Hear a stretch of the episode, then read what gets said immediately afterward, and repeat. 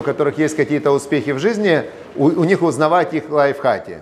И вот, э, значит, сейчас будет 70 лет этому человеку, он празднует Олдорф Астория день рождения.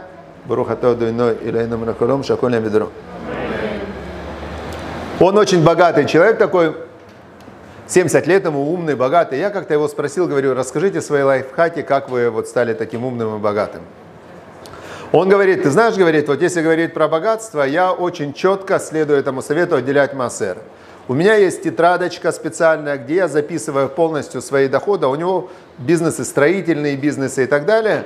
Но он каким-то образом, я, кстати, несколько спрашивал людей, которые богаты, у которых большие проекты, как они отделяют массер. И я, у него я не знаю, я его не спросил, а вот двое, они говорят так, сколько я зарабатываю, я не знаю, у меня деньги в бизнесе. Ну, то есть это, это непонятно, то есть я не могу сказать в данный момент, сколько я заработал, то есть это нереально, тут я вкладываю, тут я, может, теряю, там много проектов.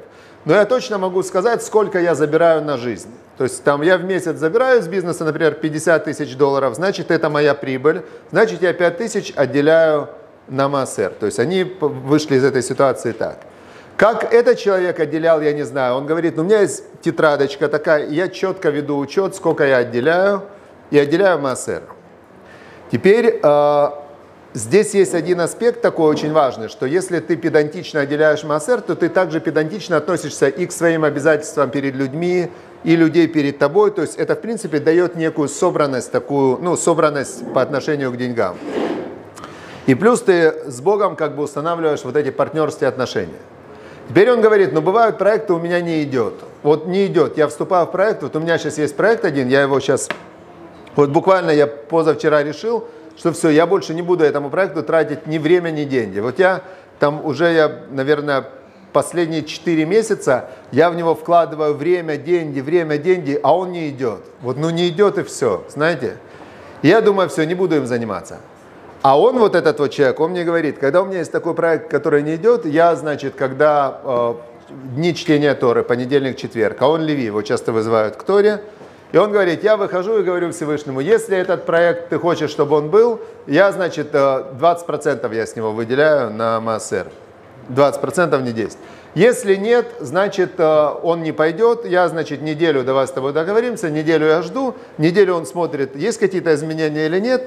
Если нет, он из него выходит. Вот я сейчас решил, прям конкретно я из этого проекта выхожу, потому что, ну, невозможно, как бы, ну, не идет, не взлетает. Это первое, значит, э, ответ на твой вопрос. Э, четко как бы инвестировать в духовность, то есть ты берешь часть денег, которые у тебя есть, и 10% выделяешь, ты вкладываешь в свое партнерство с Богом. И ты, он видит, что ты реально с ним партнер. Очень важно еще, куда вкладывать деньги. То есть это важно. А, значит, а, тут есть тоже несколько лайфхаков. Например, есть такой лайфхак, что нужно помогать там, где тебе нужна помощь от Всевышнего. Например, если ты хочешь много заработать, то ты даже если ты даешь 100 долларов, ты даешь, например, на обучение профессии какого-то еврея, да? То есть ты знаешь, что вот человек без работы, но ты ему не просто даешь, там, купила хлеба на эти 100 долларов, а ты хочешь, ты же хочешь зарабатывать, значит, ты ему даешь, чтобы он начал зарабатывать. Ну, что-то, то есть ты вкладываешь туда, куда ты хочешь получить от Бога поддержку. Это первое. Второе, значит, э, Тора нам говорит, что деньги, которые у тебя есть, нужно разделить на три корзины. Три, как бы, три направления. Первая корзина нужно вкладывать в землю. Но раньше это имелось в виду, земля это что-то самое надежное. Но сейчас земля непонятна, она надежная, ненадежная. Где земля, что с землей, то есть э, облигации каких-то государств тоже непонятно. То есть деньги, как, ну, в общем, нужно найти что-то, где деньги у тебя не пропадут. Какое-то вот такое вот прям надежное-надежное. Я для себя когда-то решил, еще в самом начале, когда начал зарабатывать, что самое надежное – это недвижимость в Израиле. В любом случае, сюда, ну, это как бы наш дом, не как бы, это наш дом. Здесь реально растут цены на недвижимость, там 10-15% в год в любых обстоятельствах. Мировые кризисы, не кризисы, все хотят жить в Израиле. Я когда-то для себя решил, что вот я все деньги, которые я зарабатывал, ну вот большая часть, я хотел сразу же купить квартиру. Купил вначале маленькую квартиру, больше, больше, больше. Тут очень удобно брать машканты. Это как машканта, ипотека. ипотека, да, на очень низкий процент. Можно там купить самую маленькую квартиру, сдавать ее, и э, аренда плюс ипотека будут покрывать все платежи. и в итоге там эта квартира у тебя вырастает в цене, в общем, недвижимость. Это Тора нам говорит, 30% вкладывая в недвижимость. 30% вкладывай в бизнес. В бизнес. Теперь, значит, а если у тебя нет бизнеса, то куда вкладывать 30%? Тогда твой бизнес – это ты. Ты – это и есть твой бизнес. И 30% нужно вкладывать в то, чтобы себя делать более, таким, э, более сильным станком по зарабатыванию денег. У тебя есть сегодня один профессиональный навык, получи еще один. У тебя есть сегодня профессиональный навык, но ты не умеешь продавать. Научись продавать. То есть инвестируй в свое образование. То есть те деньги, которые ты инвестировал в себя – они навсегда с тобой. Это твой бизнес. То есть каждый из нас, независимо чем ты занимаешься, ты являешься неким э, своим орудием производства. То есть ты приносишь пользу кому-то, кто-то тебе платит деньги. Если ты не можешь приносить пользу, тебе кто заплатит? Никто. Значит, научись приносить пользу. Как научиться? Масса вариантов, масса возможностей научиться приносить пользу людям профессионально. Третья часть написана «вкладывай куда?» в рискованные какие-то вещи, которые могут принести деньги. Значит, куда? Я, например, считаю, что это криптовалюты. То есть это рискованное, то есть ты не, не знаешь, как это будет. Но, в принципе, они, значит, если ты купил там, когда оно стоило мало, потом оно сейчас растет, например, да? Кто знает? Смотрим. Растет биткоин, но биткоин, я в основные в такие, не в эти самые. Биткоин растет, эфиры растет, видите? Ну, как сказать, упал резко. По, упал резко, а, а сейчас, ну, сейчас вырос чуть-чуть. Ну, вот такое, то есть это вот что-то вроде криптовалюты, акции, какие-то, какие-то. Биржа, ну, вот да, акции, биржа, криптовалюта, что-то такое, что ты понятно, что ты можешь деньги потерять, но если ты их не потеряешь, то ты можешь вы, выиграть там несколько раз. То есть, но это ты можешь рисковать только третью всех своих денег. Ни на занятое, ни на заемное, это все запрещено. То есть, если у тебя есть деньги, ты три части разделил, у тебя есть какая-то часть, и ты думаешь, вот я сейчас там тысячу долларов, я готов потерять, но если сработает, то эта тысяча может вырасти до 10. То есть вот так. А, речь идет о том, чтобы, чтобы после того, как ты, ну уже, то, что у тебя осталось, то, что ты откладываешь. Теперь вопрос, сколько откладывать и сколько тратить на себя, это вопрос. То есть здесь, а, опять же, здесь вопрос, насколько ты... А, я считаю, что человек должен вкладывать в себя больше всего. И, например, вот быть религиозным почему выгодно?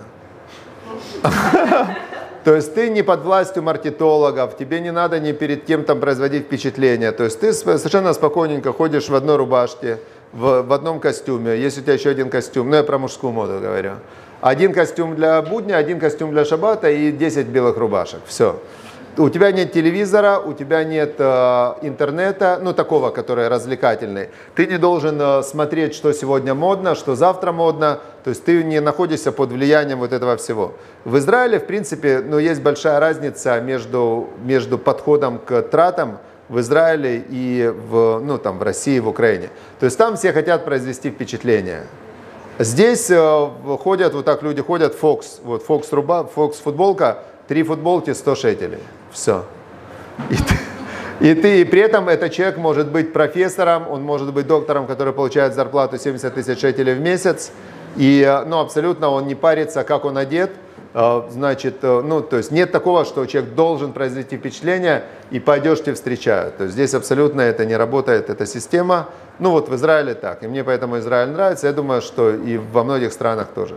В России есть с этим перегиб немного, ну, с тому вот эти внешние понты, произвести впечатление, пафос там и так далее, это все ну, пустое. Это все выгодно производителям э, этих вещей, ну, продавцам. То есть продавцы, они создают вот эта вся иллюзия, глянцевые журналы, там, вся вот эта вот красивая жизнь, это чисто производство маркетологов, которые просто вливают в башку людям. Ну, это мне нравится, как Пелевин это называет смысловые гарпуны. То есть они прям тебе в мозг вонзают смысловые гарпуны для того, чтобы потом завести воронку продажи, чтобы человек купил. И все. Да. Ответил? Самая несчастная девушка в мире кто, как вы думаете? Принцесса на горошине. Принцесса на горошине, она страдает от... Она изнеженная, она на 20 матрасах страдает от одной горошины. Кто самый счастливый человек на земле? Йог. Он спит на гвоздях.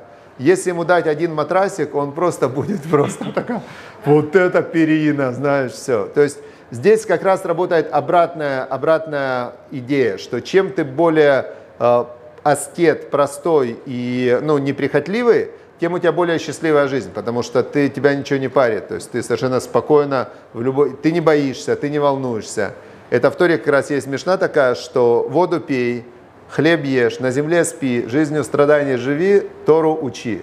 Если ты так делаешь, счастлив ты и хорошо тебе. Счастлив ты в этом мире, хорошо тебе в мире грядущем. Что это значит?